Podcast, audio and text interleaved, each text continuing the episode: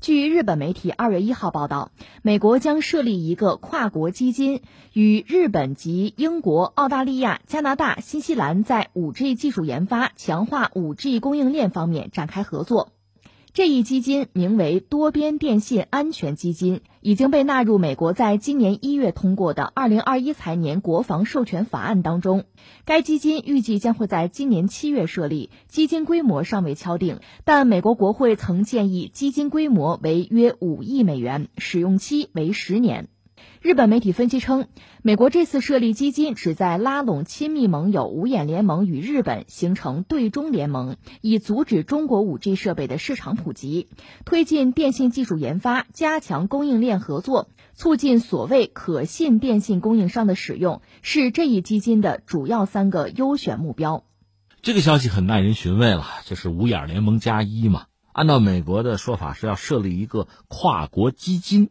叫做多边电信安全基金，美国二零二一财年的国防授权法案已经把它纳入其中了。这个基金规模据说也没多少，五亿美元，使用期是十年吧。干什么用呢？一个就是拉拢自己的盟友，说到底是六加，就五眼加一。五眼联盟我们都知道，就是美国、加拿大再加上英国、澳大利亚、新西兰，就盎格鲁撒克逊民族嘛，五眼嘛。另外把日本加进去，形成六加，这成为一个对中联盟。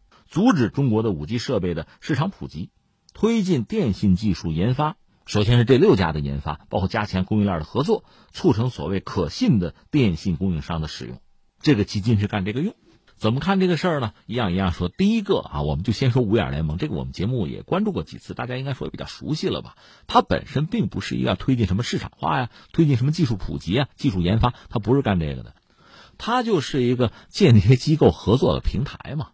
主要是那五家，当然最早时候二战的时候是英美，后来逐渐这个圈子扩大，在冷战的时候，首先是对苏联，那现在拿出来对中国，这是五眼联盟。当然我们也要说，五眼联盟里边很多国家和中国的关系其实也谈不上多差。你比如新西兰，刚刚我们在自贸上又往上走了一步，就升级版的自贸。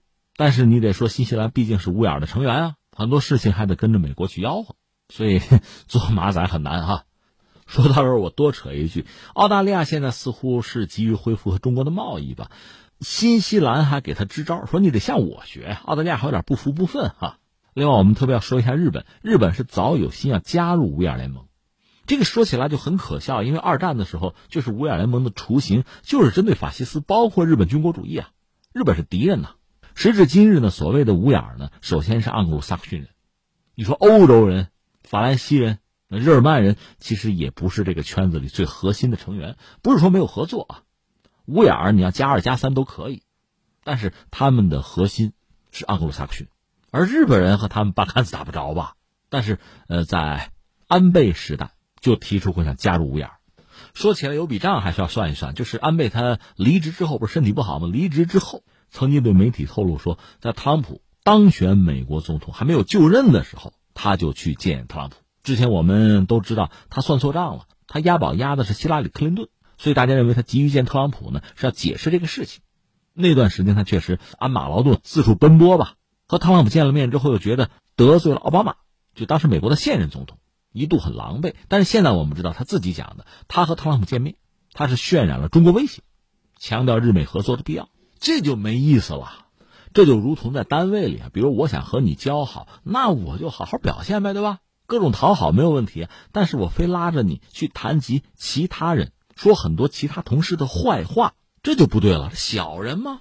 那翻回来，我们说日本一心想加入这个五眼联盟，本来也没有什么太多的这个进展，是吧？现在看来呢，这个事儿，这个格局似乎在逐渐的形成。当然，倒不是说五眼进化成六眼，但是呢，有一个所谓多边电信安全基金，把五眼和日本圈到了一起，这也许是六眼联盟的一个开始了。对这点，我们应该有一个清晰的认识，就是说，这虽然只是一个基金，针对电信领域的，至少表面上这六方展现出共同的一个共识，就是搞一个所谓的安全的、干净的五 G。说到底，就是阻止中国五 G 为这个世界上更多的经济体接受。但是如果仅止于此还好吧，一旦合作形成了习惯，这个流程熟悉了，不只是在五 G 吧，不只是在电信技术上吧，恐怕在情报合作，在其他的领域。这会成为一个新平台，这才更加值得人关注。这是一个啊。另外说到中国的五 G 的技术吧，其实话已经说尽了，没有更多好说了。像华为都做到什么程度了？据说我们可以和很多国家的政府，你需要咱们可以签协议吗？你不是怕有后门吗？咱们可以签呀，你该查可以查呀。如果有谁想抹黑我哈，那你拿出证据来啊。所以现在这个事情这几年在全世界范围，这幕活剧已经把大家各自的角色哈。各自的立场、动机已经表现的清清楚楚了。说到底，美国为首吧，主要是他，他是看不得别人在技术领域有进步超过他，因为一旦被超越，这可能确实意味着一个安全问题。另外，更重要的也意味着市场的利益要丧失啊，他绝不能接受这一点啊。那他竞争又竞争不过，技术上又不够，只能通过其他的手段，这就比较下三滥了。就是政府出面，动不动拿国家安全说事儿哈。总而言之，目前我们没有听说，就哪一个国家从安全机构来讲也好啊，或者说企业也好啊，或者用户也好，指责华为或者中国的武器窃听我了，我损失了啊！我的证据是什么？中国有句老话嘛，捉贼要捉赃，捉奸要捉双。你没有依据指责什么，但是我们知道有棱镜门，我们知道美国的情报机构和一些西方情报机构，比如德国的有合作，在这个密码机上做手脚，谁用他的密码机，谁就等于把自己的。国家机密拱手相让，这都是真的，这个不是莫须有了，这确实有啊。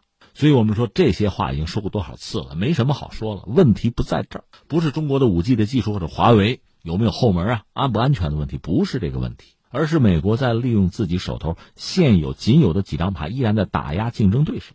这就是我们昨天聊的那个话题，你背弃了市场经济的基本原则呀，你忘了你的初心了，这哪还是市场经济啊？美国也好，西方也好，很多国家不承认中国是市场国家，那就包括指责中国的这个政府吧，在这个市场领域可能发挥了不该发挥的作用。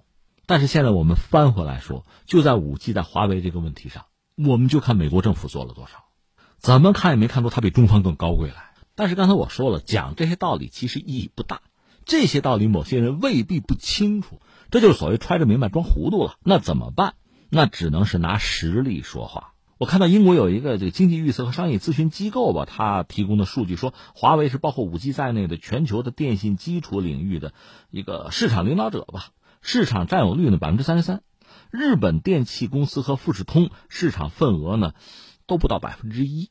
说到底，这个五眼联盟加上日本凑到一起，砸上五亿美元，用上十年，如果你也拿不出像样的五 G 来，其实用不了十年，现在其实已经晚了。因为涉及到武器，它有一系列的标准，有一系列的专利吧。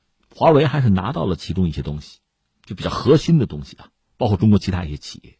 所以对于这个五眼加一啊，咱纯粹从他们那个角度替他们着想，我觉得五 G 就放弃了吧，没戏了。你现在就接着用三 G、四 G，你留点钱，留点精神啊，你研究六 G 去吧，这可能比较现实。